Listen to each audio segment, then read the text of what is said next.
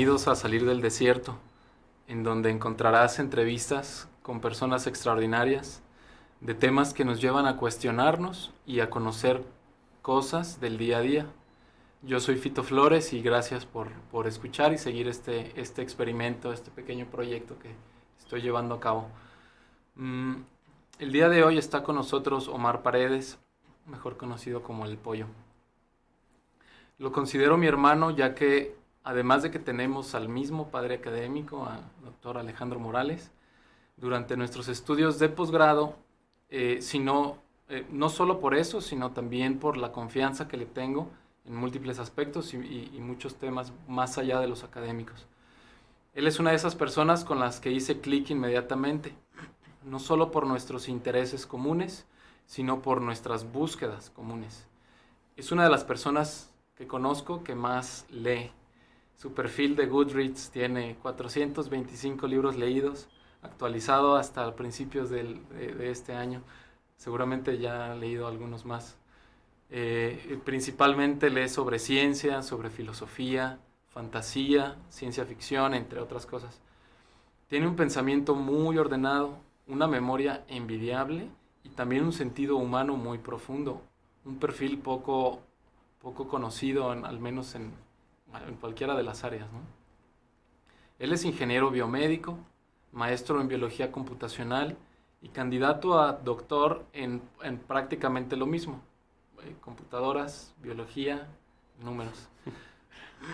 Eh, es la persona que conozco con mejor comprensión de distintas transformaciones de funciones matemáticas, de biosemiótica, entre muchas otras cosas bastante eh, ñoñas desde que se comenzó a fraguar la idea de que ahora llamamos salir del desierto, supe que Omar tenía que ser un invitado, pero no estaba seguro de qué tema tratar.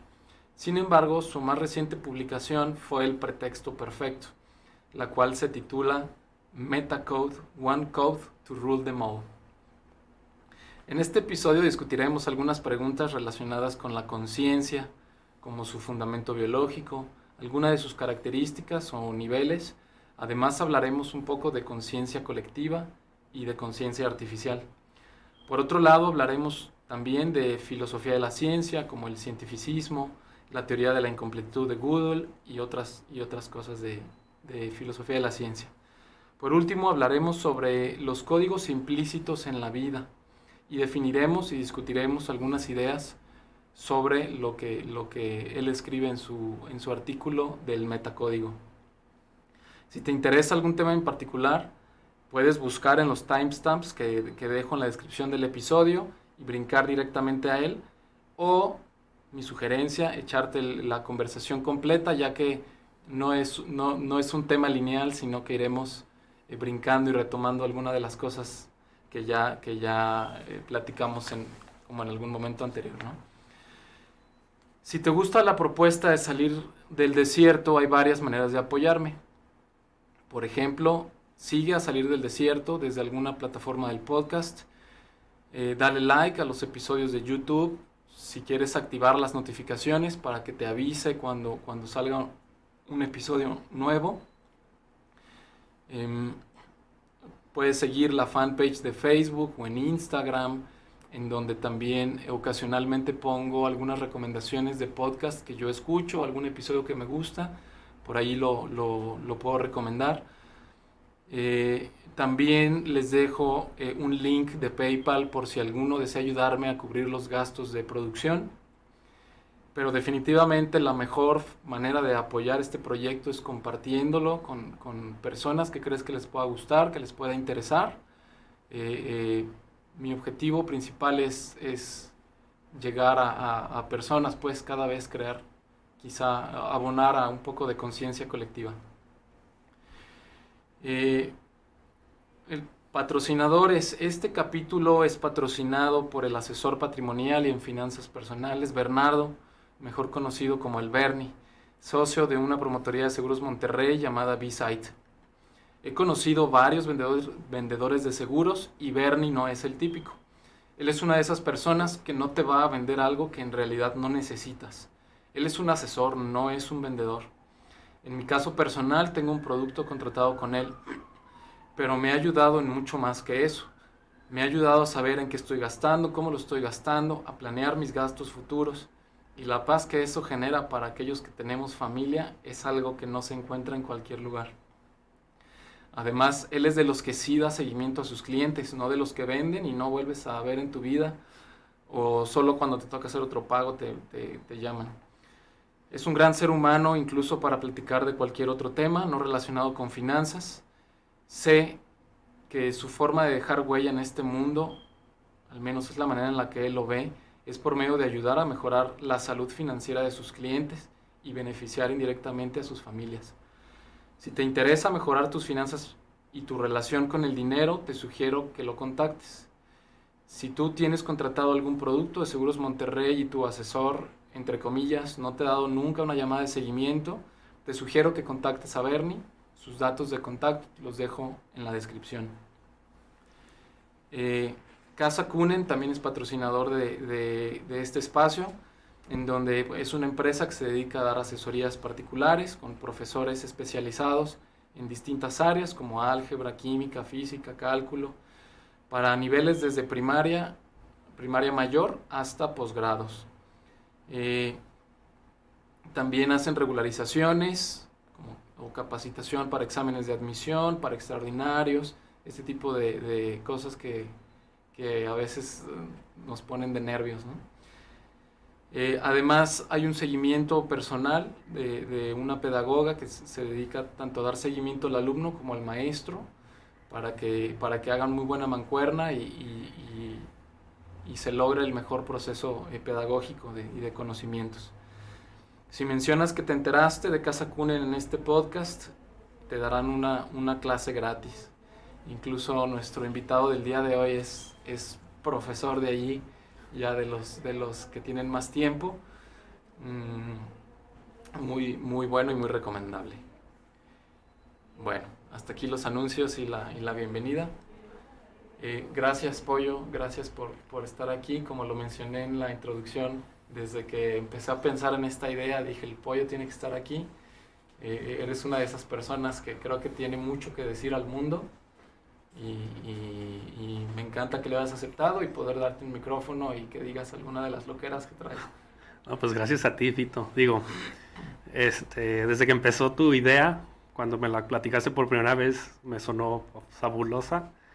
Tras varios episodios, digo, cada vez creo que es más entretenida esta noción y que vayas invitando banda de diferentes lados, se me hace mucho, mucho, muy chido. Y gracias por darme el espacio, ¿no? Digo, eh, posiblemente esta sea solo una continuación de muchas de las pláticas que hemos tenido en otras ocasiones, pero pues vamos a darle, a ver qué... Y uno de muchos episodios que, que, estarás invitado. Ah, pues ya, ya iremos viendo, pero ojalá y sí podamos continuar con esto, la amistad, las pláticas y las discusiones. Gracias. Este, pues vamos comenzando uno de los temas que se me hacen más eh, eh, interesantes, que tiene que ver con la conciencia. Ahora que he estado viendo a mi hijo crecer, he visto cómo poco a poco, cómo, o sea, cómo poco a poco él ha logrado tener distintos niveles de conciencia, ¿no? Desde que nace, pues es muy poco consciente de cosas ve y recibe estímulos, pero como que al principio no entiende qué está pasando. Una experiencia eh, fascinante, pues, en mi experiencia, eh, de, ir viendo cómo él mismo se va dando cuenta de, que es un ser propio que existe. Y eso una, una, vez me cayó como baldazo de agua fría, la primera vez que me dijo, papá, aquí estoy. Papá, aquí estoy. Como que, como, como de fuck, o sea, él ya se está dando cuenta de que, de que es un individuo, ¿no? Y de que, y de que existe y de que, y de que empieza a desarrollarse. Y entonces me he dado cuenta en mis reflexiones veo cómo hay distintos niveles de conciencia, porque también tengo un perro, ¿no? Y el nivel de conciencia que tiene, que tiene un perro o el que logra desarrollar, a lo mejor llega a su tope más rápido y, y en comparación a los humanos, ¿no? Yo todavía veo o me percibo a mí mismo creciendo como un adulto y, quizá logrando otros nuevos niveles de conciencia, no solo individual, sino también social, eh, eh, como parte, como miembro de, de este mundo. ¿Qué piensas tú, qué sabes sobre, sobre,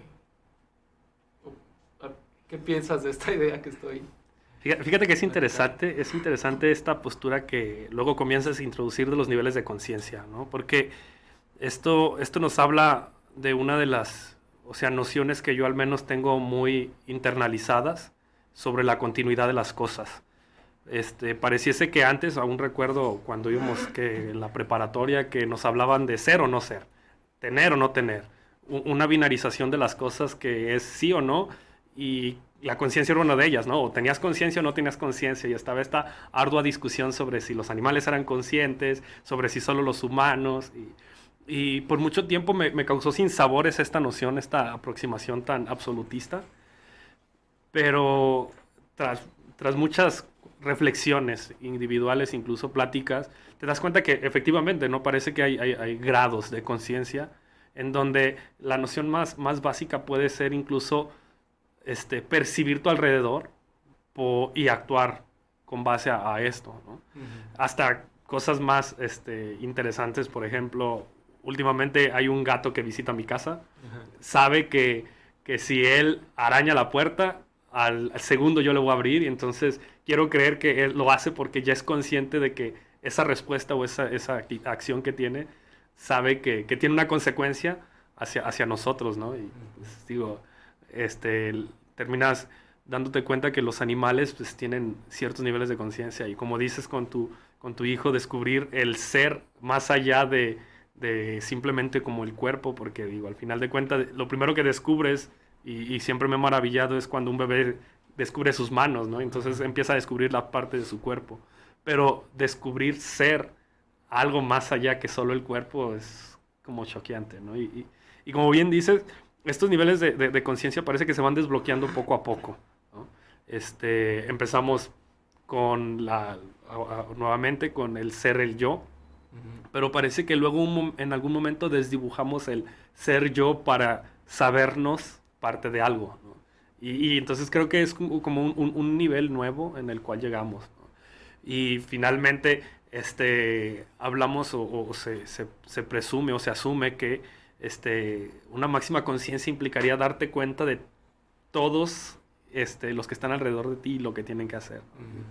Entonces, digo, a mí esta noción más gradual de las cosas me, llena más que el decir, no soy, yo soy. Claro, incluso, o sea, yo creo que no todos los, los seres humanos desarrollamos el mismo nivel de conciencia, ¿no?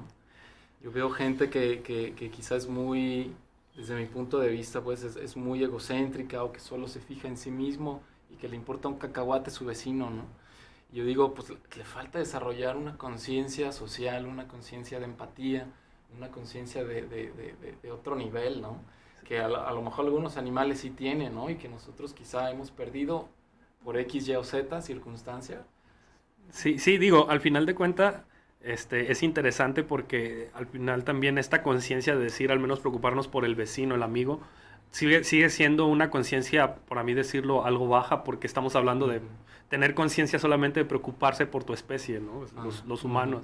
Cuando empezamos a desbloquear niveles más allá, en donde ya no volteas a ver simplemente al humano, sino volteas a ver al animal, a la planta, incluso percatarte de que este, la, totalidad como tal es un sistema, dices, no, ya son conciencias que, poca gente luego llega a desbloquear, ¿no? Al, ecosistema. Y, y, esto me surge otra pregunta, que es la parte evolutiva, ¿no? De, qué tanto la conciencia en, en nuestro desarrollo evolutivo como humanos nos ha dado o no nos ha dado una ventaja competitiva contra otras contra otras especies u otros eh, seres de la misma especie, pero que genera una presión eh, eh, genética y evolutiva para tener ciertas ventajas, ¿no? Fíjate que, también, digo, luego, luego es interesante voltear a ver la noción de, empezar a, dibujar, aquí, aquí es en donde nace esta noción evolutiva, dónde nace realmente la conciencia. ¿no? Digo, al final de cuentas hemos casado conciencia con mente, mente con cerebro, cerebro con tejido nervioso. Y, y si, si, esta es la pauta que vamos a seguir, podemos voltear a ver hacia otros animales y vemos que un gusanito de unos milímetros este, tiene neuronas y pareciese que ahí puede empezar esta evocación de, de, de, lo que la conciencia es. Pero este, luego volteamos a ver otras especies con sistema nervioso y pareciese que, que no es simplemente acerca del sistema nervioso. Y, y en este sentido, eh, el humano ha logrado, no sé si, si estructuras que, que, facilitan más el desarrollo de, de esta este, cualidad, podemos decirlo, potencialidad, que es la conciencia, y parece ser que, ¿cómo decirlo? La conciencia emerge cuando tenemos unas estructuras jerárquicas, ¿no? y por otro lado, cuando somos capaces de sabernos diferentes. Y, ahí, ahí es en donde empieza eh, lo, interesante de decir, ok, entonces sabernos diferentes al resto es lo que, como dices, nos dio la, la, pauta de somos, vamos a hacer más, vamos a hacer menos. Incluso está esta discusión de físicamente somos nada contra otros animales, o sea, no tenemos fuerza, no tenemos resistencia, no tenemos más que un cerebro más, más ordenado, porque ni siquiera es más grande. Y entonces, como que la herramienta que, que, que nos hizo ser, entre comillas, más poderosos en ese aspecto, fue nuestro, nuestro desarrollo de conciencia, ¿no? Pero, digo, al final de cuentas, eh, eh, simplificar la conciencia como una herramienta de poder luego nos lleva a decir, híjole, entonces entre más consciente, más poderoso, o, qué onda, y, y, a, la vez aleja porque estamos diciendo que conciencia es acerca de, de, saberte parte de algo mucho más que solo una especie, pero a los niveles a los que comúnmente llegamos como especie nos hacen sentirnos solo uno, en lugar de sernos muchos, ¿no? Claro, y, y, quizá deberíamos ampliar un poco, el, ya hablando como de evolución y, las ventajas pues de tener nuestro cerebro, eh, pudiéramos empezar a hablar también del lenguaje, de habilidades ejecutivas, que son las que se supone que solo los humanos tienen, o al menos algunos, algunos libros de texto tradicionales lo proponen así. Eh, el rol de las emociones, que también, también tiene un, un, fundamento biológico muy interesante y que, y que nuestro, nuestro cerebro cada vez hemos descubierto que es altamente emocional, ¿no? Y, y, y, estas como, no sé si sean como dimensiones o, o propiedades de la conciencia, como son las habilidades ejecutivas, o que las hemos encasillado, clasificado de esa manera, o, los, o, ser conscientes de nuestros sentimientos y cómo eso nos lleva a actuar o no actuar, más que la razón como tal o exclusiva. Fíjate que eh, en este sentido, digo, algo que también es importante clarificar y, que parece ser que, que, es un requisito para tener conciencia es la memoria. Este, siempre es importante o, parte de lo que hemos descubierto hasta ahorita es que la memoria es un ingrediente este, relativamente importante cuando queremos empezar a hablar de, ser consciente. ¿A qué me refiero con esto? Digo, en, en nociones o definiciones no tan tradicionales de conciencia empiezan a decir que, que conciencia es cuando actúas de manera diferenciada a lo que haces en automático.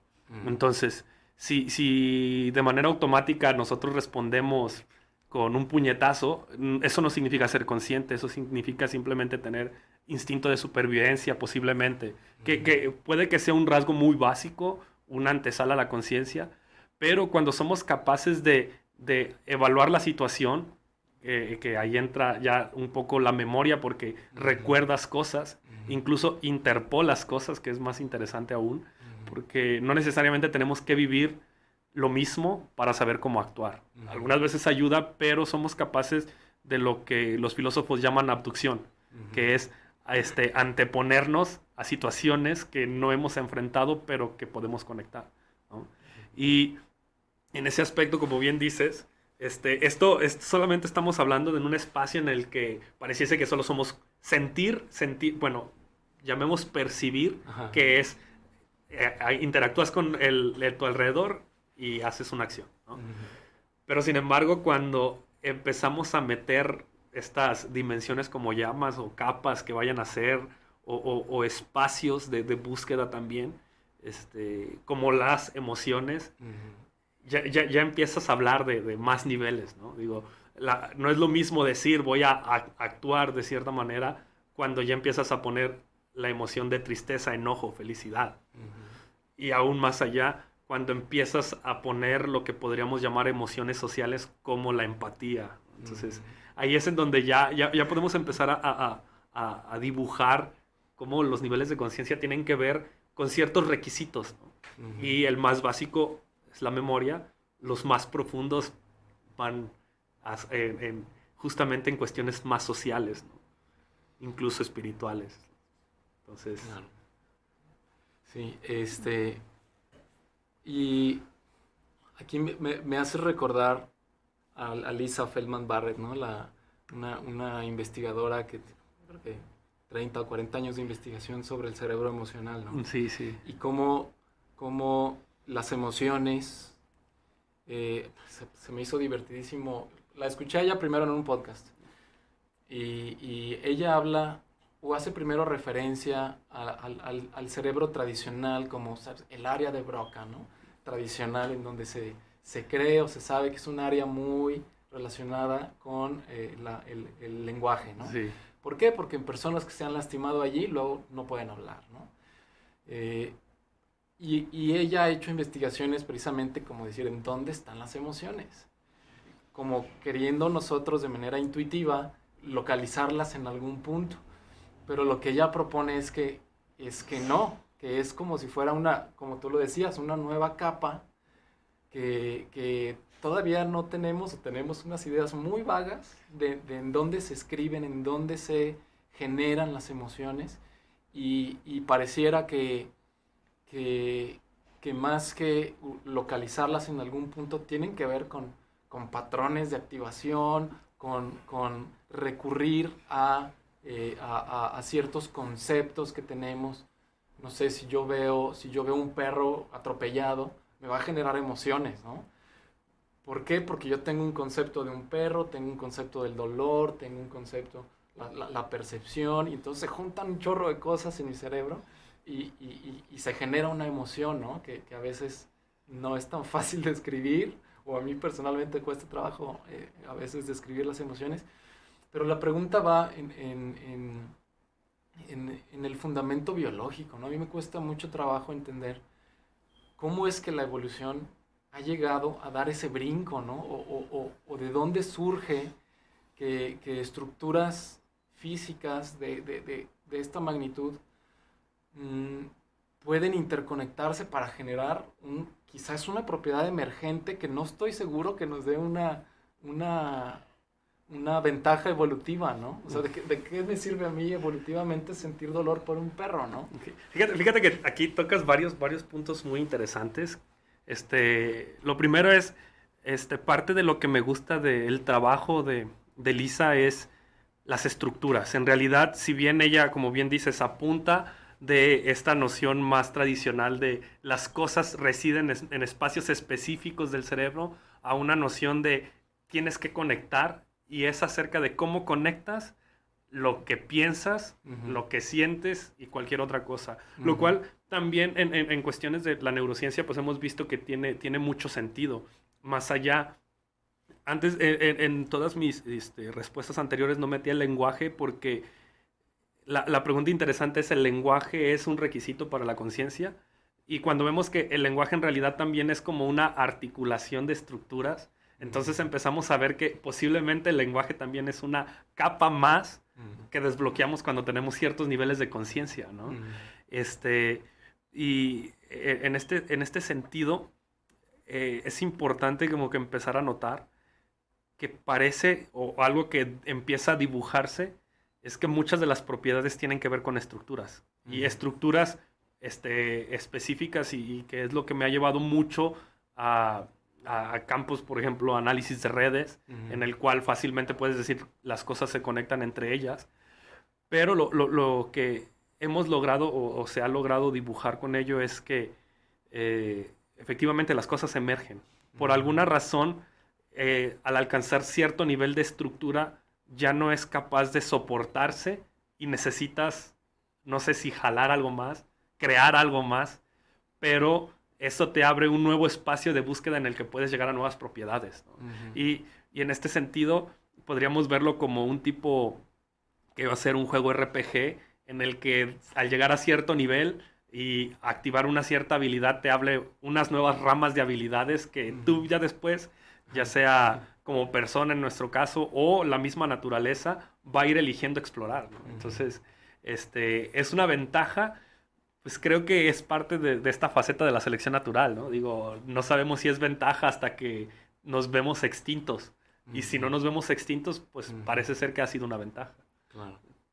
Sí, esta, esta, esta parte de la conciencia y este, este fenómeno que los que se dedican o nos, nos dedicamos en algún momento a, a, explorar este tipo de capas de conectividades y demás, eh, nadie se sabe explicar exactamente de dónde viene la conciencia. Creo que es, creo que es la gran interrogante todavía científica como para comprender el cuerpo humano, ¿no? Y esto, esto a mí me lleva a pensar que quizá pudiera estar en otra, en otra dimensión, no, no me refiero a espacial o algo así, o quizás sí, no estoy seguro, pero ¿crees que la conciencia es una propiedad emergente del fenómeno como tal, de la sinapsis, de la despolarización, de que se activa una zona, se desactivan unas neuronas y así? ¿O crees que eso nos va a quedar corto para lograr explicar este fenómeno tan complicado que es la conciencia y quizá tendremos que migrar a otro tipo de dimensiones más, quizá en, el terreno cuántico o en, o en alguna otra cosa que ahorita no conocemos? Fíjate que aquí voy a hacer alusión un poco a, nuestro mentor, diciendo sí, pero no. este, porque parece ser que, efectivamente la conciencia es algo emergente, ¿no? Emergente a una estructura que cada vez empuja hacia nuevos órdenes. Y sin embargo, eh, eh, la parte del no de mi respuesta justamente implica con esta luego sobresimplificación de las cosas a querer verlo al final de cuentas como una cuestión de fenómenos moleculares todo. Y como creer que este, todo se puede explicar con leyes como matemáticas, física y química, cuando parece que hay un ingrediente extra por ahí jugando en, la vida tal cual, ¿no? y, desde lo que es la vida, ahora no se diga en las nociones más altas de, de la vida como es la conciencia, la cultura y mucho más, ¿no? Este, y en este tenor, luego pareciese que existe un gap. Llega un momento en el que este, parece que llegamos a un espacio de vacío en donde no podemos conectar las cosas. Y en donde es muy fácil simplemente decir, pues de la sinapsis nace el pensamiento, o, de, la, este, de la conectividad nace las ideas, o de las, este, de las personas este, conviviendo nace la cultura, lo cual luego termina pareciendo, parece que disociando la, naturaleza y, luego esta un poco noción que tenemos de cuerpo-mente y como el cuerpo simplemente siendo un receptáculo de algo etéreo que no podemos explicar. Cuando desde mi postura creo que sí es una continuidad, ¿no? Como, como, como al inicio mencionaba, pues, todo es una gradualidad. Lo importante es, como bien dices, lo que tenemos y hemos explorado como la materia y la energía es suficiente para explicar esta gradualidad? Entonces, e, e, esa es la pregunta creo que interesante que hay que empezar a abordar como, un, como científicos. Si hay algo más allá que materia y energía. Claro. Y más adelante voy a regresar a ese punto ya que empecemos como tal, entremos del tema a la filosofía de la ciencia, pero eh, ¿Qué tan, conscientes somos en realidad, no? Eh, ¿Crees que hay más niveles para desbloquear, regresando al juego RPG, de que ya de repente puedo encender en fuego mi espada, ¿no? Ahora ya desbloqueé un, nivel nuevo. O sea, evidentemente, o quizá no, no, lo sé. Tú que has leído más de historia y más de esto, ¿crees que la, la humanidad como tal está empezando a desbloquear un nuevo nivel de conciencia colectiva, de conciencia ecológica, de eh, o algún otro nivel, o sea, ¿crees que todavía estamos evolucionando? Quizá no, a, lo mejor no como dices en el plano físico de las leyes y de esto, pero sí como una nueva propiedad emergente eh, eh, social en donde hay unos que quizás sí la están desarrollando y hay otros que evidentemente no la están desarrollando. Ese, está, está, interesante. Mi respuesta, que luego, luego aquí es, es, también una cuestión luego de como de ideología ya, ya no sé si es tan tanto basado en evidencia como luego nos hacen creer que el científico debe de, de, de explicar. Pero yo creo que sí, porque todo sugiere que podemos seguir apuntando más adelante las cosas, ¿no? Y podemos ir creciendo en, en, ciertas nociones. Y en, en, esta noción de si estamos generando una conciencia cada vez más colectiva, yo quiero creer que sí, que cada vez es más común que haya gente que tiene empatía. Y como una de las primeras nociones de este para desbloquear esto. Tal vez en situaciones muy puntuales y, así es como posiblemente emergió los grados de conciencia a los que llegamos, porque somos capaces de que ante una catástrofe natural somos tan empáticos que dejamos de hacer las cosas por ir a apoyar, ¿no? Veamos los temblores, veamos este, inundaciones actualmente, veamos eh, solamente el, caso triste de ayer de, de un, este, un puñado de personas tratando de mover un tren solo porque una persona quedó atropellada por ella. y, y, entonces vemos que hay chis, esos chispazos de, de, de estos nuevos grados de conciencia, ¿no? Pero luego tal vez no tenemos las estructuras todavía para soportarlas y tenerlas en todo momento. Pero sí, sí hay más por desbloquear. o las desarrollamos o nos extinguimos como especie, ¿no? O, evolucionamos y simplemente ya no vamos a ser humanos, pues vamos a ser algo más, ¿no? Algo más que, que humanos, si es que va a seguir por nosotros. Digo, también cabe la, la, pauta de que seamos el experimento fallido y la rama se extinga y las bacterias sean las que terminen siendo los seres más conscientes. No lo sabemos.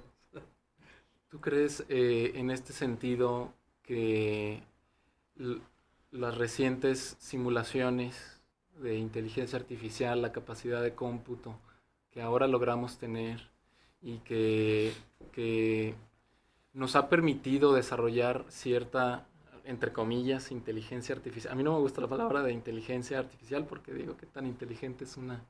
¿Qué, tan inteligente es Alexa o, o, el Google, ¿no?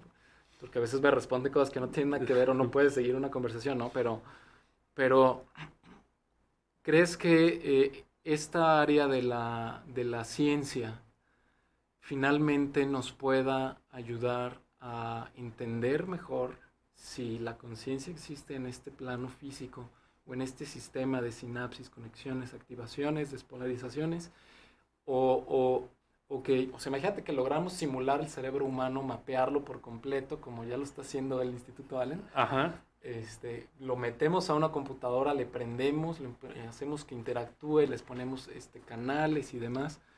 Eh, ¿Crees que lograremos desarrollar conciencia artificial verdadera. Fíjate que, aquí va a estar interesante ver qué es lo que provocamos con ello, ¿no? Digo, yo, yo, soy de la noción que no podemos imitar la inteligencia, como bien dices, por eso la palabra luego no gusta, porque algo que yo asocio mucho con la inteligencia es la creatividad. Para mí, una, persona inteligente es alguien que es creativo. E, en, en cualquier área que, nos desenvolvamos, ¿no? Puedes, puedes tener a alguien que es creativo cocinando y entonces dices, eso es una persona súper inteligente. Mientras que tenemos a, esta inteligencia más tradicional que parecía que lo único que evalúa es memorizar. Entonces, si vemos que la noción más tradicional de inteligencia va sobre memorizar, hemos casado la noción de inteligencia artificial con solo memorizar. Y, y, y, lo único que hacemos con las inteligencias artificiales es darles cada vez más memorización que experiencia, que no es lo mismo. Porque al final de cuenta, parte de lo interesante de la conciencia es que la conciencia la ganamos a través de experiencia, no de memorizar muchos datos. Digo, puedo memorizarme tres libros sobre la historia de la humanidad y no por eso voy a tener más conciencia de la humanidad, sino es acerca de estas experiencias significativas a las que buscamos conectar de cierta manera con el esquema que ya hemos creado. ¿no? Entonces, vamos a crear una conciencia como la de la, vida, no lo sé. Pero podemos crear un tipo de conciencia diferente. Digo, están haciendo con otras reglas, con otros arquetipos, y va a tener sus propios limitantes posiblemente, ¿no? Claro, eh, las nuevas, o sea, nos, nos, volvemos locos porque enseñamos a una inteligencia artificial a jugar StarCraft, ¿no? Porque, eh, como, como bien dices, ¿cómo lo logramos? Pues en base, en, en este caso, utilizan la aproximación del, del, aprendizaje por refuerzo, en donde pusieron a una máquina con muchísimos parámetros entrenables a, a, a, jugar durante lo que creo que eran como 200 años humanos continuos, acelerados y demás, y logró jugar como, como un humano experto, ¿no? Este, creo que sí estamos haciendo algunos avances, al menos en esa parte de la experiencia. Uh -huh. eh, sin embargo, una inteligencia artificial general es algo que al menos personalmente todavía veo también algunas décadas lejos, ¿no? Fíjate que lo primero lo, o lo principal, si, si partimos de nuevamente la noción original que para ser conscientes hay que sentir, hay que percibir, creo que es algo que todavía le falta a, a las inteligencias in silico o este, que vamos a estar creando, ¿sí? o estas artificiales, porque todavía no logramos que, que perciba. ¿no? O sea, puede censar y censar no sé si es lo mismo que percibir, quiero creer que no, porque este, censar pues ¿de qué nos sirve cuantificar las cosas? ¿no? Sería equivalente a decir, estoy viendo una flor con una longitud de onda de 430 nanómetros. No es lo mismo a decir, estoy viendo el rojo y la dificultad de, de explicar lo que el rojo es. ¿no? De hecho, esta, esta, esta noción de, de cómo no sensa me, me, recuerda mucho este documental de AlphaGo, cuando estuvo la panacea de también esta inteligencia artificial que, que jugó Go, eh, uno de los juegos más complejos de mesa que existen y que el campeón europeo dijo, enfrentarme a AlphaGo fue como enfrentarme desnudo a algo que no sabía cómo podía responder. Digo, cuando juego o, o, o, tengo un juego contra una persona, puedo sentir, puedo percibir, puedo sensar lo que está, las intenciones incluso de las personas. Pero con una inteligencia artificial no. Dice, no sé qué, qué está haciendo. Mm. Y, y hace cosas que no me puedo esperar. Uh -huh. Y entonces eso, no sé si habla de que se nos adelanta mucho, si es muy creativo porque hace cosas que no hemos pensado, o si simplemente está evaluando probabilidades y es la más óptima. Claro. Pisando un poco el, el área de la ciencia ficción, una de las preguntas que más me, me gusta, y hoy que salió el tráiler de Matrix 4, este, eh, ¿qué pasaría si lográramos generar una simulación, generar, generar eh, una simulación donde podamos crear conciencias artificiales que empiezan a interactuar, ¿no?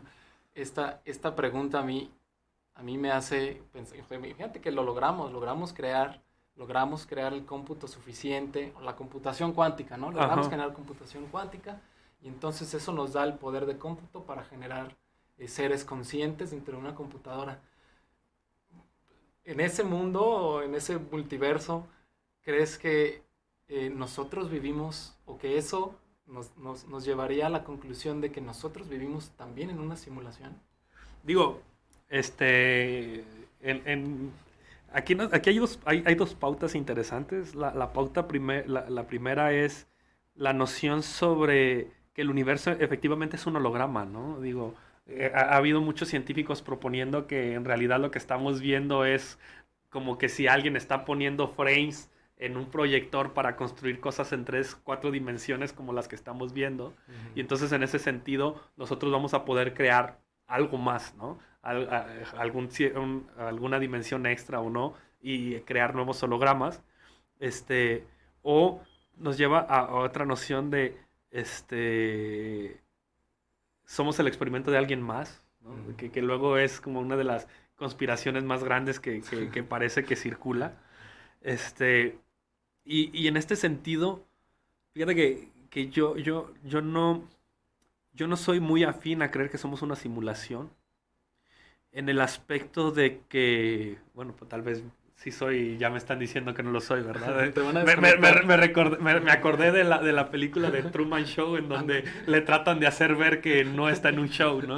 Pero, pero bueno, e, e, el, el, rollo es que yo, yo, yo, tengo la noción de que no es una simulación, dado que este, no podemos o tenemos limitantes de reproducir cosas, ¿no? Si hay ciertas construcciones que parece que no pueden ir de ida y regreso. Y, la, más, la más notoria es el tiempo. Entonces, cuando tú tienes una simulación, yo, yo soy de la, de la idea de que tú puedes hacer el, el rewind y el forward cuando tú quieras, la pausa cuando tú quieras y, y, tener esta noción. Tal vez es acerca de que estamos muy tatancas todavía, o que realmente no lo es. Yo quiero creer que esta evidencia es que todavía no lo somos, ¿no? O sea, no somos una simulación. Sí, claro, evidentemente estamos muy tatancas todavía como para llegar a, a, este tipo de, de, o sea, de poder manipular o de hackear la computadora que nos controla, ¿no? Este, y retomando otras películas de ciencia ficción, este, en, donde, en donde una persona es capaz de cargar sus memorias, sus recuerdos, hacer como una copia de su cerebro en una computadora. Y la computadora ahora simula, quizás la palabra correcta o no, pero simula la, al, al, ente que fue copiado, ¿no? Y entonces esto, esto me lleva a distintas eh, preguntas, ¿no? O sea, por ejemplo, en el, en el Black Mirror, ¿no? En donde eh, no me acuerdo cómo se llama el capítulo, en donde una persona decide mejor viajar a esta simulación para vivir eternamente o morir, ¿no? Entonces hay unas personas que deciden morir, otras que deciden viajar allá. Pero yo me pregunto, ¿qué tanto, si se generara una copia de mí en una computadora, yo siento que no sería yo, ¿no? Digo, este, este es interesante porque hay muchas vertientes aquí, fíjate. Este, está la noción desde la, simplemente biológica en la que nos clonamos y si somos capaces de clonarnos a nosotros mismos, somos nosotros mismos. la, la, noción de la ciencia ficción que luego va muy en la tecnología y como bien dices, ¿no? que somos capaces de transferir lo que si la conciencia es una esencia, somos capaces de transferirla a, un robot como en una saga de libros que, que leí o eh, en monedas que puedes cambiar en cuerpos orgánicos y que vayan muriendo o una, una, noción en la cual, como dices, nos, nos perpetuamos dentro de, de, un mundo de simulación, tal vez eh, de ahí un poco la noción del Matrix y, la Matrix y algo así, ¿no?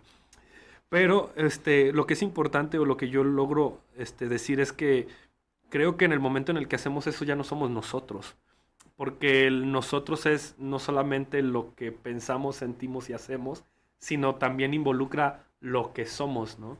Y, esto me, regresa a la noción de que en realidad lo que nos hace ser nosotros no es acerca ni de los átomos, no es acerca ni de las células, no es acerca ni siquiera de los aparatos, sino de cómo es que estamos conectados de una manera especial o única, más, más que especial, única, que nos diferencia a ti y a mí. Pues. Porque posiblemente si somos capaces de desintegrarnos completamente nosotros, vamos a tener la misma cantidad de átomos de carbono, de oxígeno. Si nos vamos a capas más arriba, como luego este, queremos hacer, vamos a hacer la misma cantidad de proteínas, ácidos nucleicos. Más arriba somos la misma cantidad de células. Más arriba somos la misma cantidad de órganos, huesos, ¿no? Pero, entonces, ¿qué es lo que hace que tú y yo seamos diferentes? Y, la, para mí la respuesta vive en la estructura. Y hablar de estructura es hablar de algo más que nos explica con física, química y reacciones o este, transformaciones o materia y energía. Entonces, ahí, está, está, ahí nos habla de que hay algo más que nos hace ser. Sí, y retomamos a la plática de hace rato en donde, en donde hay distintas capas de conciencia, ¿no? O distintas propiedades, o como lo podamos llamar, ¿no? En donde las emociones, ¿no? Ahora está muy de moda, los, los orientales están haciendo robots de compañía, ¿no? En donde simulan emociones, ¿no?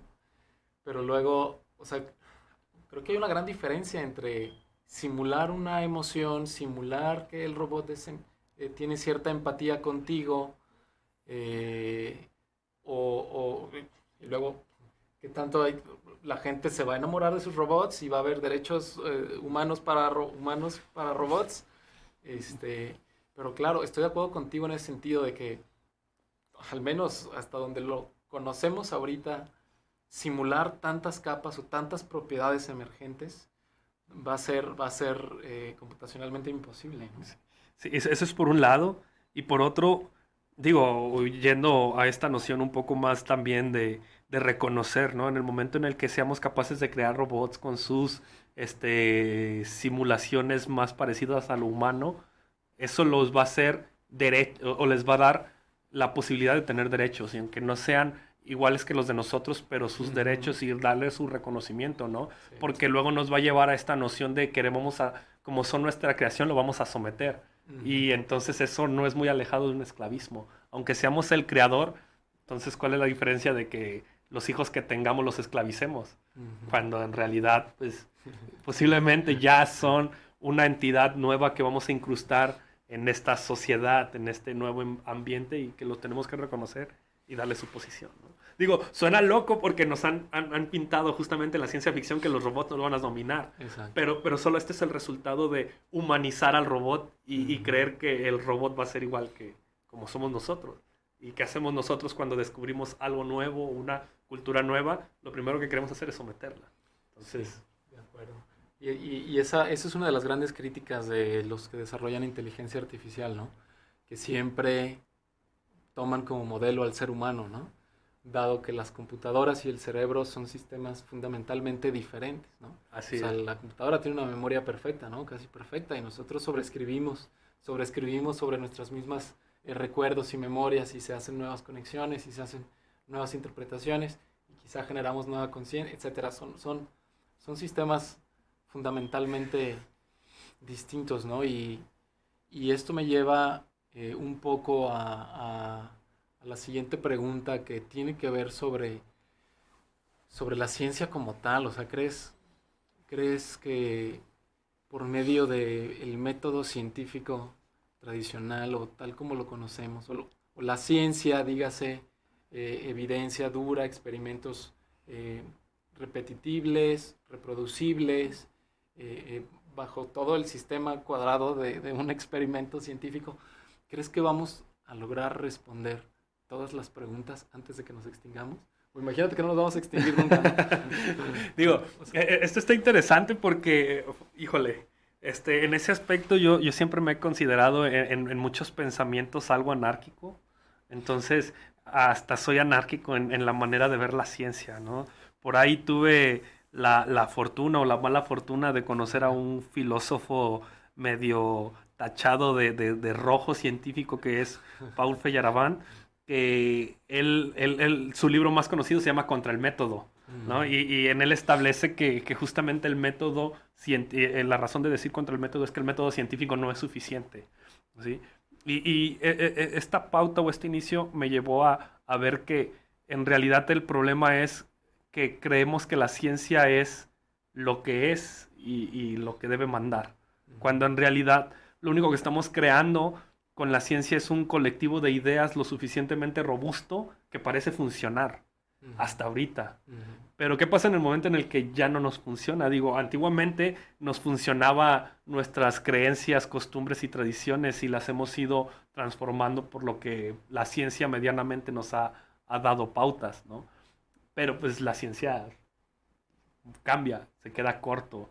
y, si haces una, una definición más flexible de ciencia como algo que este, se construye a través de un método, ya te da la pauta a, quitarte la noción de observar, experimentar, este, tener resultados y, este, publicar. Ah, tal vez basta con solo observar, ¿no? Y, hacer una conjunción de todas las observaciones que hemos tenido. Y eso es suficiente. Digo, la selección natural no es algo que hemos podido experimentar y sin embargo sabemos que parece ser cierta. Claro, eh, escuchando también otro podcast eh, discutían sobre los tipos de evidencia, ¿no? Y existen distintos tipos de evidencia que no solo es la científica, ¿no? Sino, por ejemplo, está la histórica, ¿no? Eh, quizá ninguno de nosotros aquí vivió la Segunda Guerra Mundial o la que sea, o cualquier evento histórico, ¿no?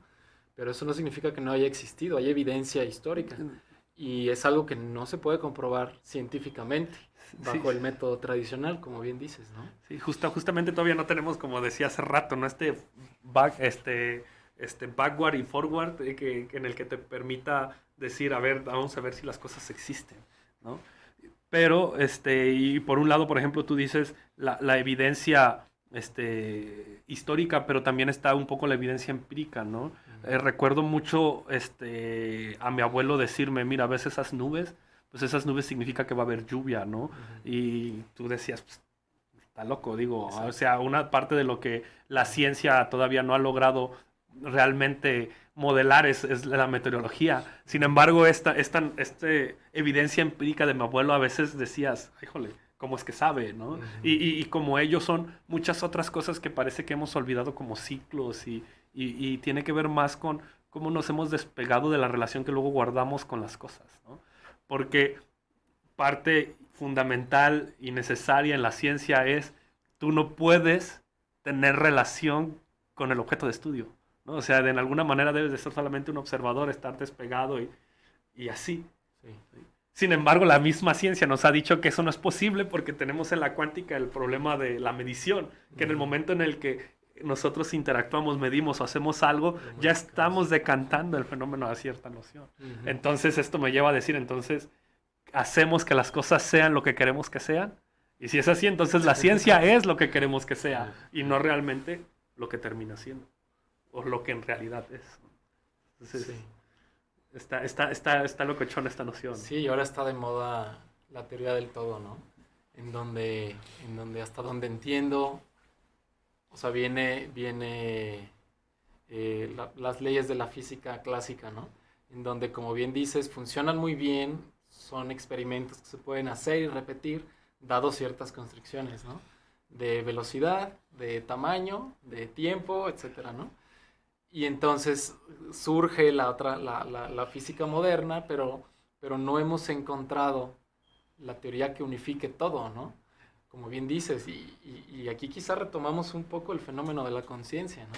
En donde, en, donde en, mi, en, la manera en la que yo lo veo, es que quizá no está en lo físico, como tal como lo conocemos en este momento, eh, este tipo de fenómenos o de propiedades emergentes, quizás están en una dimensión, en otra dimensión, cuarta dimensión espacial o no sé, pero, pero, eh, o sea, de plano, por, ¿Crees que por el método científico, bueno, decías ahorita que por el método científico no vamos a llegar demasiado lejos, y estoy de acuerdo, ¿no?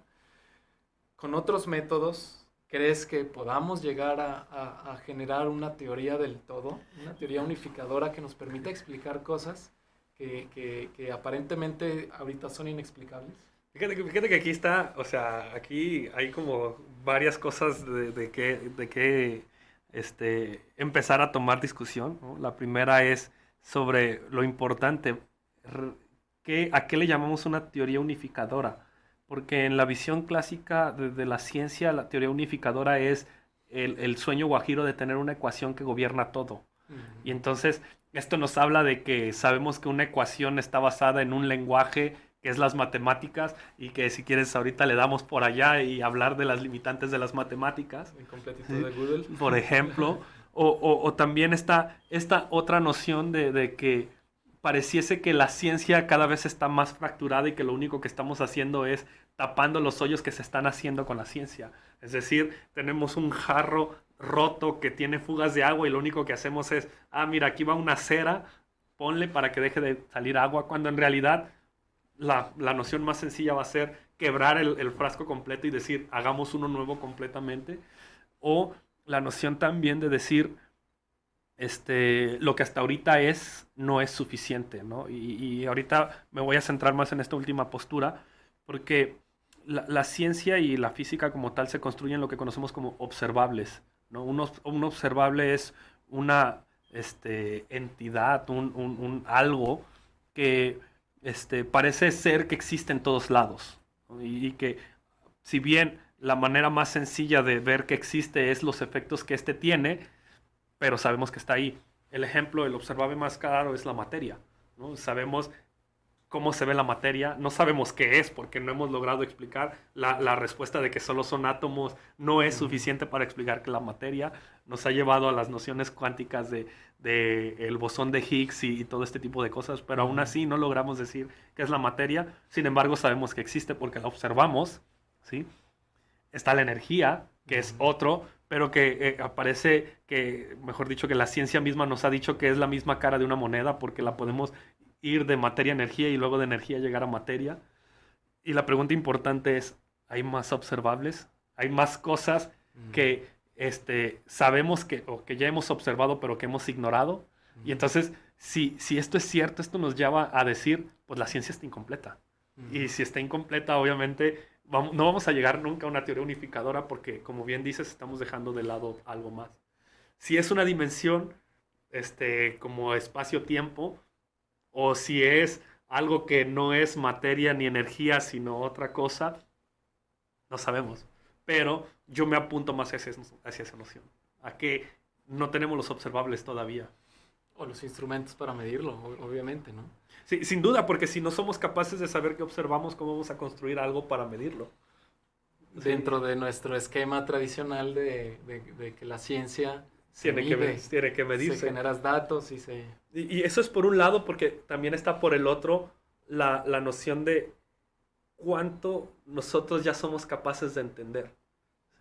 Algo que es muy natural y que en el rollo de la conciencia nunca toqué es que nosotros tenemos un microuniverso que nos permite crear nuestra realidad, entendiendo a, a nuestra realidad como esto que, que nosotros percibimos, porque algo interesante sería ver si nos podemos prestar nuestra vista, porque ni siquiera son los ojos, veríamos el mundo tú completamente diferente que yo, por ejemplo.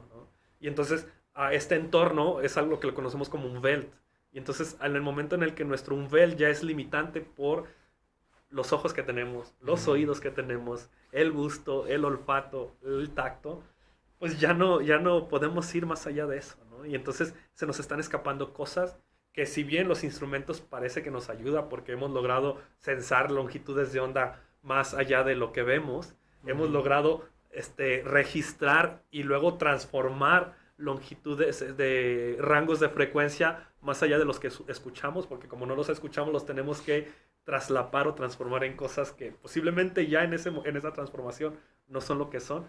Ahora, ¿qué pasará con lo que sentimos, olemos y, y palpamos? Sí, hay, hay, un experimento que a mí me hizo precisamente entender esto de una manera mucho más profunda en el que, en el que demuestran las alucinaciones visuales, ¿no? que es completamente normal que una persona tenga alucinaciones visuales dado cierto entrenamiento. Los entrenan, no recuerdo las particularidades, pero los entrenan, ellos tienen que responder sí o no, y entonces eh, eh, logran hacer que la gente alucine cierto cosa que ellos esperan que va a ver porque, o sea, ese es el truco, que yo espero que si, que, si yo agarro una pluma y la suelto, se va a caer, ¿no? Y, y, si por alguna razón no cae, a lo mejor mi cerebro construye esa parte en la que se cae, ¿no? Y a, lo mejor suena, y a lo mejor todo, ¿no? Digo, al final de cuentas también eh, eh, es importante que nosotros como, como entidades anticipamos las cosas, ¿no? la, verdad es que nunca esperamos el resultado cuando ya estamos construyendo la respuesta a lo que sucede, ¿sí? Y entonces, en ese aspecto, pues son los glitches lo que nos llevan a estas alucinaciones, ¿no? Pero un, poco a lo que yo hacía alusiones a e, esta noción de que luego decimos, ¿no? El, que los murciélagos escuchan frecuencias más allá que las que escuchamos nosotros. Y por ende el mundo que construyen es completamente diferente al que hacemos nosotros. ¿no? y, y esto solamente hablando entre este, interespecies. Ahora, entre intraespecies, luego está esta noción de es tan, es tan común, es tan básico, es tan ordinario como no lo puedes cachar, ¿no? Pero no, nos ponemos en cuenta de que tenemos diferentes aparatos sensitivos. Y eh, si por un lado tenemos aparatos sensitivos y por otro tenemos este, respuestas anticipatorias diferentes, pues se pone, se pone interesante la clase. Bueno, e, esta fue como una especie de tangente que la plática nos fue llevando para allá. Ah. Regresando un poco al, hilo de la plática y, comenzando a platicar sobre el metacódigo, ¿no? Creo que eh, tu artículo, bueno, para empezar me costó trabajo leerlo, hay muchas, ya te lo platiqué, este, Igual vamos a poner la liga por allí en, la descripción por si a alguien le interesa echarse un, clavado a eso. Pero en ese sentido, creo que eh, la propuesta del metacódigo va un poco por esta línea de buscar una nueva dimensión, una nueva manera de explicar eh, eh, los códigos y el orden que existe. al, menos en este caso, en la biología molecular, que es en lo que principalmente te enfocas. ¿Nos quieres eh, llevar un poco sobre, sobre, el, sobre esta idea que se propone o que propones tú principalmente en este artículo? Empezando por qué es un código, qué es la información. Ok, este, para, para hablar de esto, justamente, o, he dejado pinceladas a lo largo de, de, la conversación, ¿no? Este, la noción principal sobre este, el metacódigo es rescatar que algo importante o un observable importante tiene que ver con la estructura. Eh, ¿Cuál es este observable? Ahorita, ahorita tocamos más cuál puede ser este observable candidato. ¿sí? Pero lo importante es recordar que una estructura tiene que ver con relaciones, y de ahí nace la noción de un código, porque un código es una serie de relaciones arbitrarias entre un conjunto A y un conjunto B. Entendamos unas paletas en un conjunto contra niños en otro conjunto. Y entonces un código es acerca de esta posible relación que los niños van a tener hacia las paletas y con ende pues terminan codificando algo.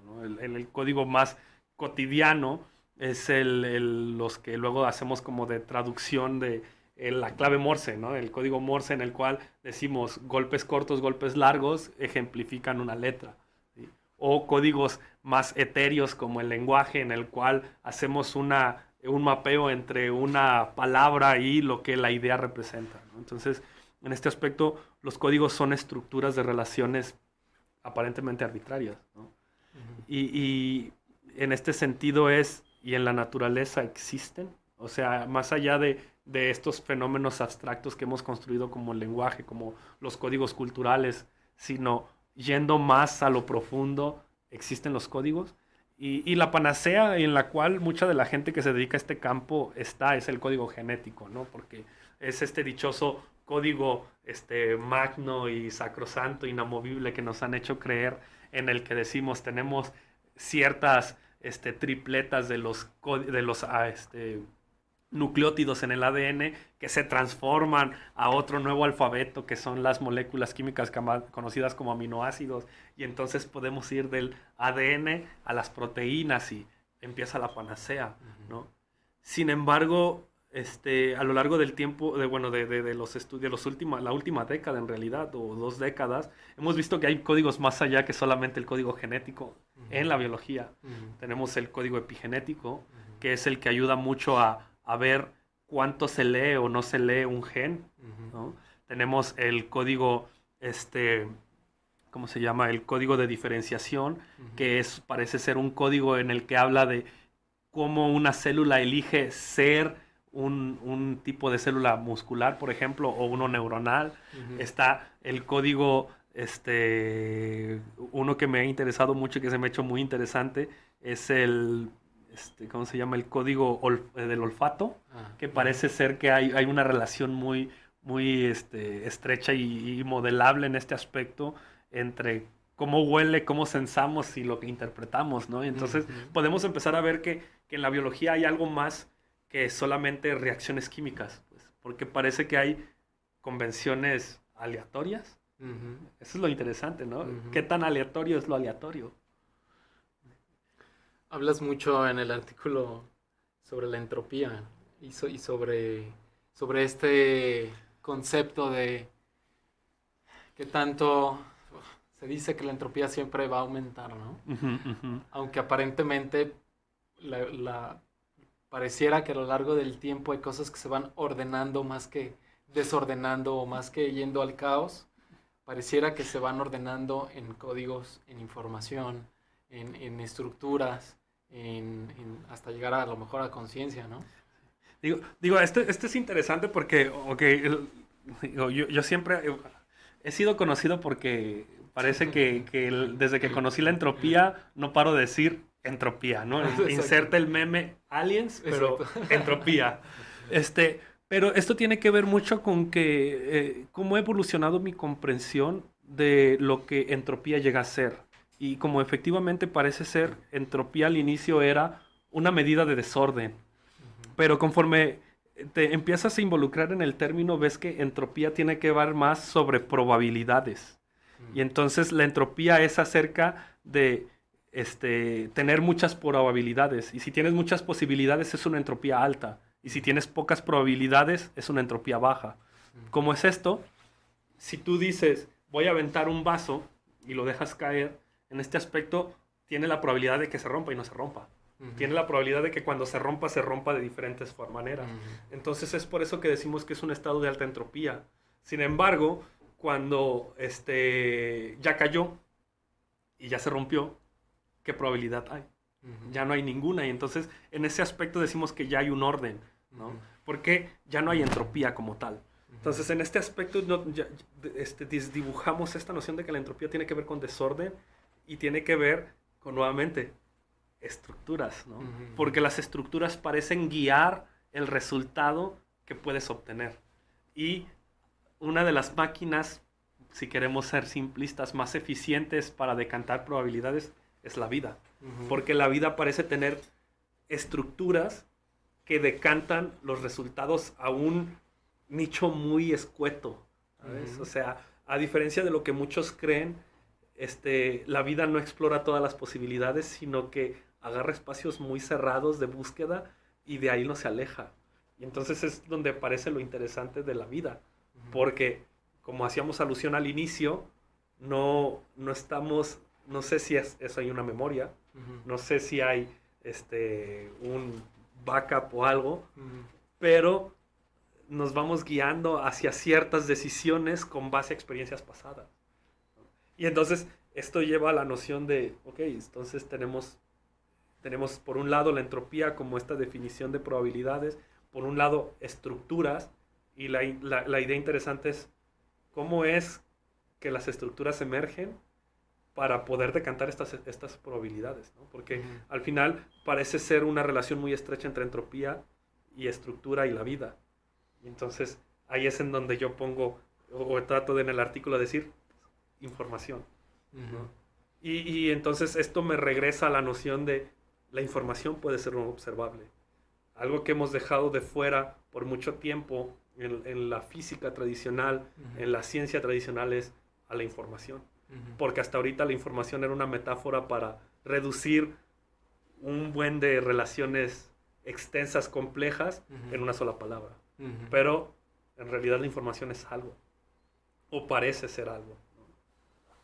Entonces, resumiendo y poniéndolo en palabras más mundanas, eh, describiendo el, artículo o la propuesta, me queda claro que, o, empiezas describiendo distintos códigos biológicos, como el que ya mencionaste ahorita, de eh, bases nitrogenadas, de nucleótidos, de ADN, que, que tiene un sistema que, tiene, que contiene información y que, y que esa información se puede leer porque tiene un código y tiene unos mecanismos que entonces se lee y se traduce a, a otro nivel de, de, de, complejidad, que es el de, en lugar de tener un sistema de cuatro letras eh, simplificado, dejando de lado la EPI, se, se, se, se traduce a un sistema de 20 aminoácidos y entonces este tiene otro nivel que estos aminoácidos pueden doblarse de una manera o de otra o de otra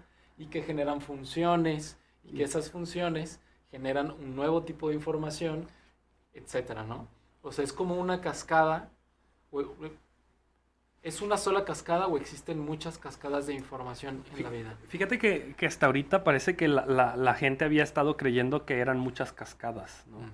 O sea, como que en cierta manera veíamos que los códigos estaban aislados.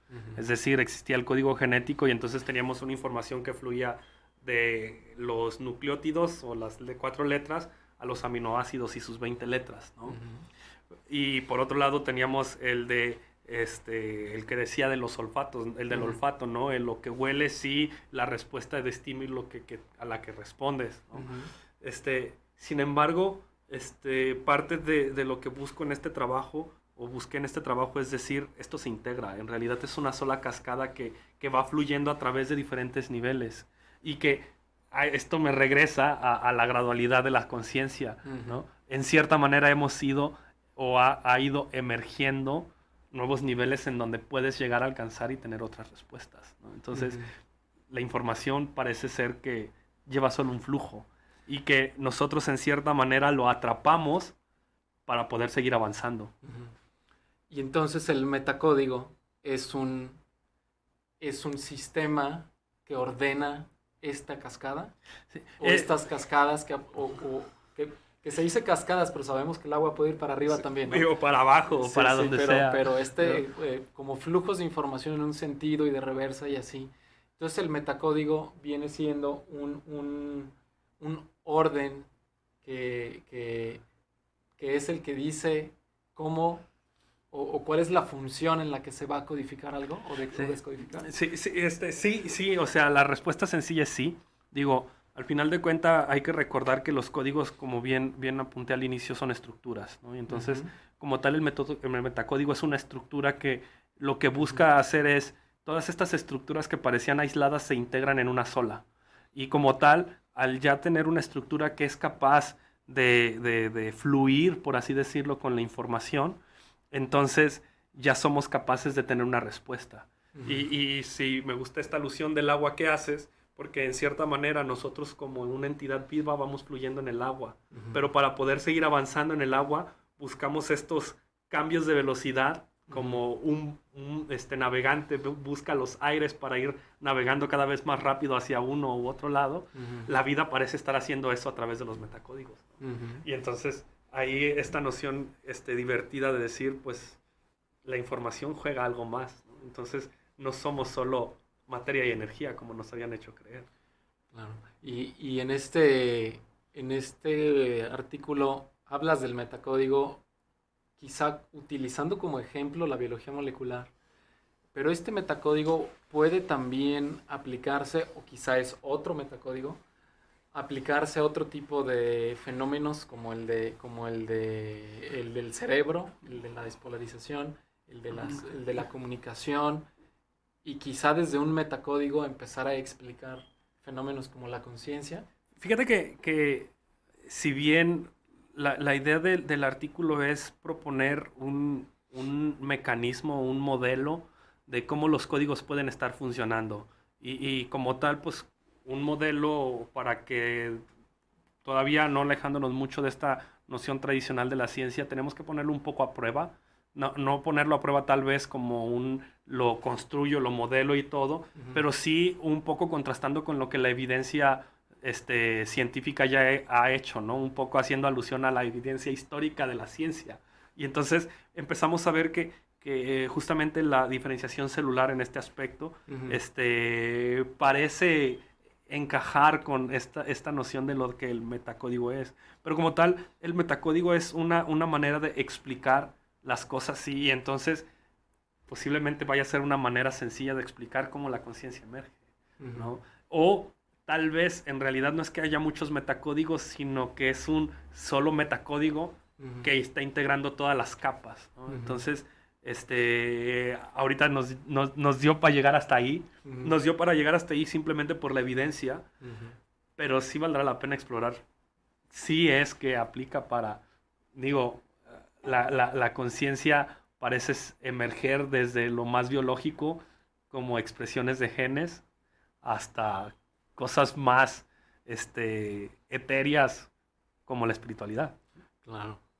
Sí, finalmente tu artículo me hizo pensar en, en, muchas, muchas cosas más filosóficas que científicas, obviamente, porque como dices, es una, es una idea, es un modelo que se propone, ¿no?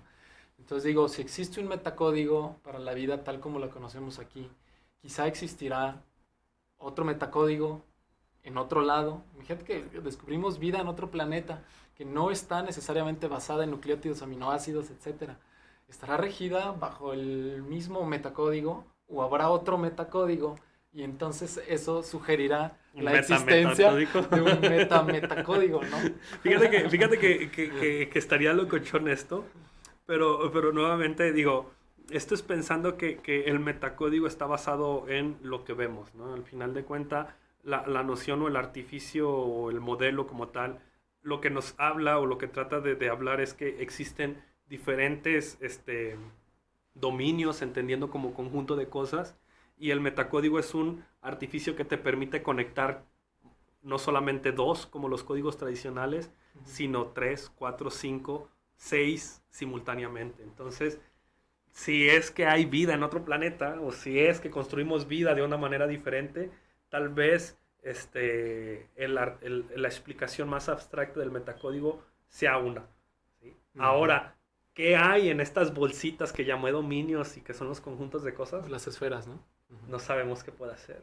Porque puede que ahorita nos funcionó amino, este, nucleótidos, aminoácidos, proteínas y otras distintas cosas, pero posiblemente, o, lo que parece ahorita con la inteligencia artificial, es ciertos arreglos de transistores y cada vez más complejos. ¿no? Entonces, estará, estará entretenido ver qué viene. Digo, hay, hay, este, hay mucha gente que ha hablado que, que la parte importante mm, parece estar justamente en estas estructuras. Y el metacódigo simplemente es una propuesta de estructura que puede englobar todo. Pero como tal, tal vez no es la única. Claro. Ojalá. Sería divertido sí, encontrar, sí, sí, encontrar y digo, lograr definir bien, como dices, primero definir bien el, el metacódigo tal como, como el conocimiento que tenemos ahorita, lograr encontrar estas, estas propiedades de cómo fluye la información y entonces eh, eh, eh, lograr describir de una manera más precisa este, este metacódigo. me causa mucha curiosidad lo, de, lo del sistema nervioso, ¿no? Porque si bien la, la, la codificación entre nucleótidos y aminoácidos es discreta, pareciera que el fenómeno en el cerebro es continuo, ¿no? O sea, es un, no, no, no es un todo o nada, ¿no? Como lo decías desde el principio, sino que es un, es un código mucho más difícil de, de entender, de explicar. Digo, parte, parte de la noción o de, de la inspiración para buscar establecer o, o, crear un modelo como el metacódigo es justamente esta, esta, esta cuestión de que parece que construimos la vida en bloques muy discretos, bloques muy definidos, muy estrechos, pero hemos llegado a un punto en el que parece que casi todo es continuo, ¿no?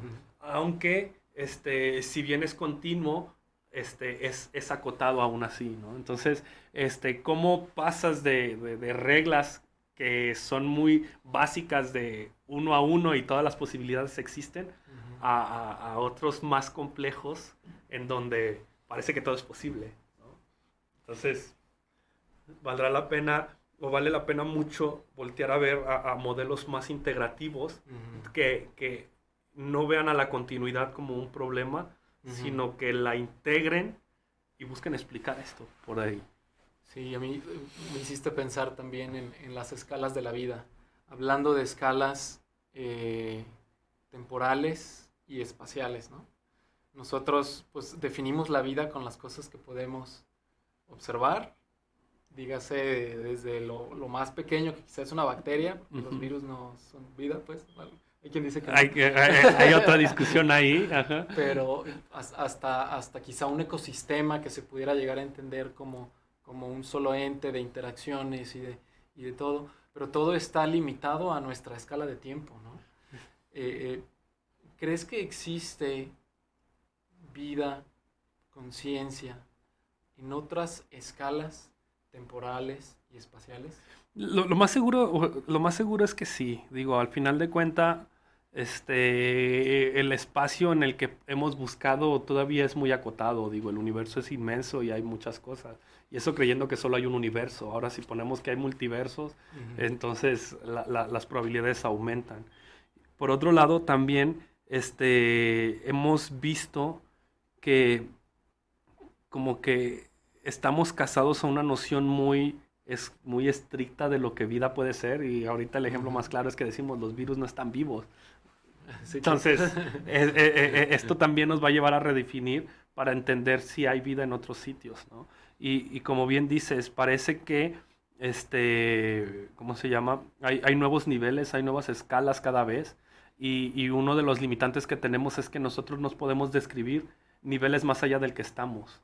¿sí? Es decir, nosotros como entes conscientes no podemos describir algo más arriba de la conciencia, porque somos limitados. Y en, momentos tal vez de, de, fugacidad y muy brillantes vamos a poder acceder al nuevo nivel y ver las cosas al menos por un segundo de una manera diferente. Puede ser. Pero posiblemente estos nuevos seres ya nos están viendo, ¿no? O entidades. Me recuerda mucho este cuento de Flatland, en donde justamente er, era un mundo de dos dimensiones, en donde un triángulo descubría que había seres de tres dimensiones como las esferas, ¿no? Y entonces darte cuenta de ello, híjole, te da, te da otra pauta. Otro ejemplo de estas alusiones es la, eh, el interestelar, cuando hablan de, de, estas entidades que viven en la quinta dimensión, en donde eh, descubrimos que en realidad es una persona que por aras del destino terminó en, en un mapeo, universo o transformación completamente diferente, ¿no? sí, este tipo de ideas me, me fascinan. La primera vez que escuché sobre una pregunta que hacía Lex Friedman, que es uno de mis principales inspiradores para el, el, podcast, donde dice, ¿qué tal que el Big Bang es un, es un cómputo, ¿no? Y que, y que el, movimiento de los, de los cuerpos eh, celestes y, y, las galaxias es, es, en realidad información que, que, se está generando en, en, en, otro sistema, en otra vida, que está evidentemente en otras dimensiones eh, que quizás temporal también, pero esa dimensión temporal... A la que no podemos acceder, ¿no? Exacto. Digo, al final de cuentas también, luego, luego eh, eh, aquí entra mucho esta noción por la ciencia ficción que tengo. Y, hay, hay, dos posturas de, que pueden hacer alusión a esto. Ahorita que dijiste que todo es una simulación, no es computable, este, hay, está esta idea de que nosotros estamos justamente creando una tecnología suprema para que cuando este, el universo colapse, él sea capaz de crear el nuevo Big Bang que va a crear al nuevo universo en el cual vamos a volver a existir, ¿no? Es una noción que, que Asimov pesca muy bien o trata de pescar muy bien en toda su saga del imperio, la fundación y este, los robots, ¿no? y, y, por otro lado está la noción más este, de que si es que somos más esferas cada vez más grandes a las cuales no podemos ver como eh, en Hombres de Negro, cuando al final de Hombres de Negro uno vemos que en realidad eran unos, este, no sé si aliens o qué más, porque hablar de aliens los dejamos solamente en este universo, pero que juegan con esferas muy pequeñas y que posiblemente alguien está jugando con ellos y así, ¿no? Jugando a las canicas con galaxias. Justamente, entonces está, está entretenido cualquiera de las dos posturas pero algo, algo muy este, divertido de puntualizar, no, no divertido, sino algo que se tiene que puntualizar es que somos este, seres finitos y en nuestra finitud lo, lo, único que nos queda es como este, tratar de, de, describir lo mejor posible con lo que tenemos. ¿no? y, y, entonces esto nos habla, y, y, esto es como un parte de lo, lo que sí quiero siempre dejar claro, es cómo la finitud es imperfecta, porque no, no tienes la totalidad, y, entonces la ciencia es finita, no es perfecta, y entonces tampoco hay que creer todo lo que la ciencia luego dice. Sí, de acuerdo.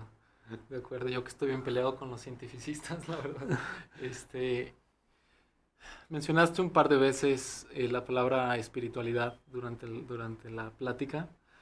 Eh, me gustaría saber primero tu concepto de espiritualidad, si crees que existe una postvida, o sea, que cuando nos, que cuando nos morimos, alguna parte de nuestra conciencia migra o sale de la, de la línea del tiempo y entonces llega a otro lugar, si lo pudiéramos llamar así. Eh, eh, ¿Tu definición de espiritualidad recae un poco en esto? ¿Son cosas distintas? ¿O qué piensas de ambas cosas? Fíjate que, en este aspecto, este, cuando yo hablo de, espiritualidad, me refiero mucho a, bueno, algo que, tengo muy presente es acerca de las dimensiones y nuevamente los nichos y capas o niveles que vamos desbloqueando.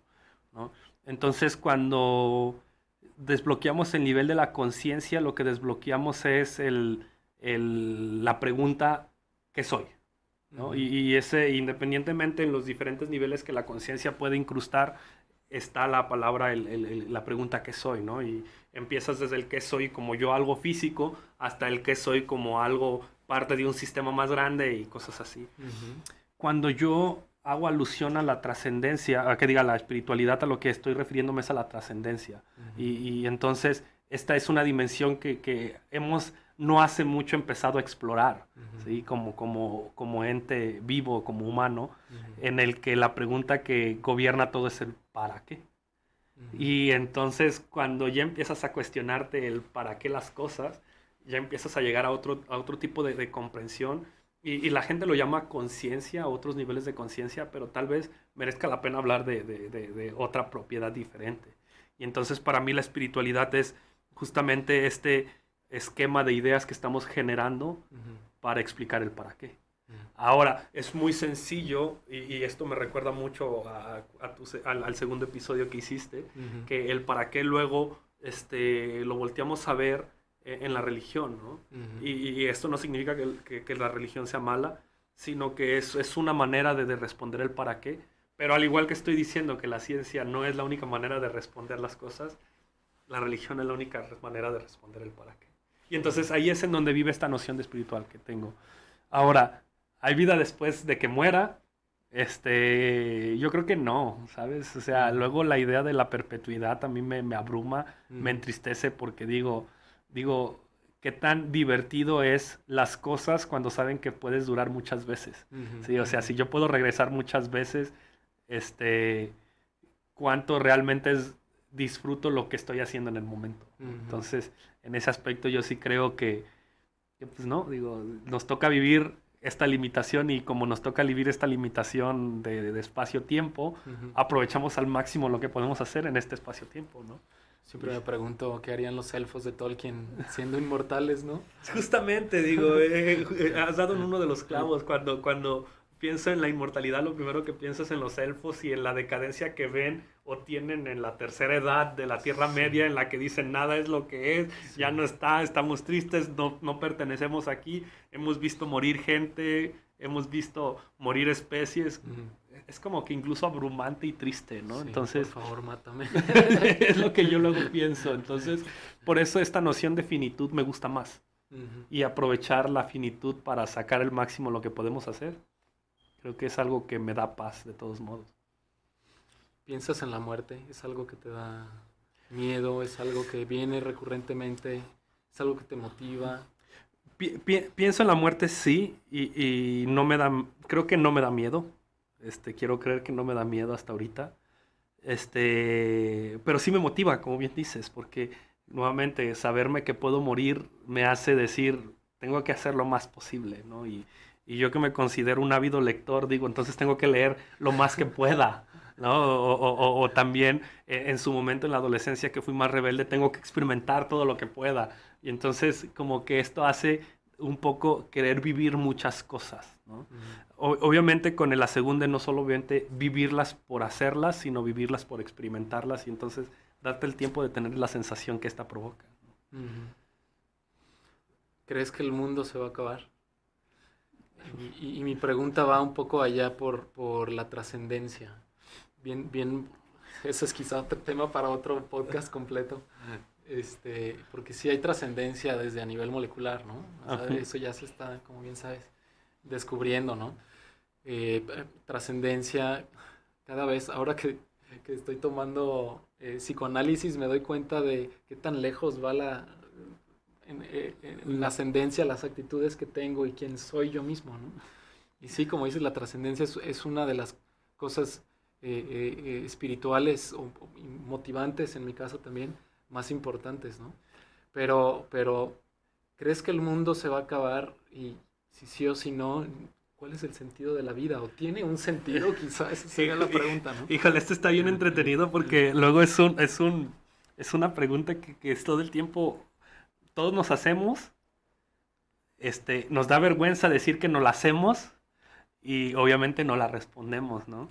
Este, e, en este sentido, sí, sí, el, el, mundo se acaba entendiéndolo como, este, incluso más allá de esta noción que luego nos venden, al recuerdo a mis, a mis tías abuelas diciéndome, no, sí, es que el mundo no se va a acabar, te vas a acabar tú, pero el mundo va a seguir. No, no, no, más allá, incluso el mundo como tal se va a acabar, porque hemos visto que las cosas parecen ir hacia, la, hacia un, este, una posibilidad y, la posibilidad de que se destruya es una, ¿no?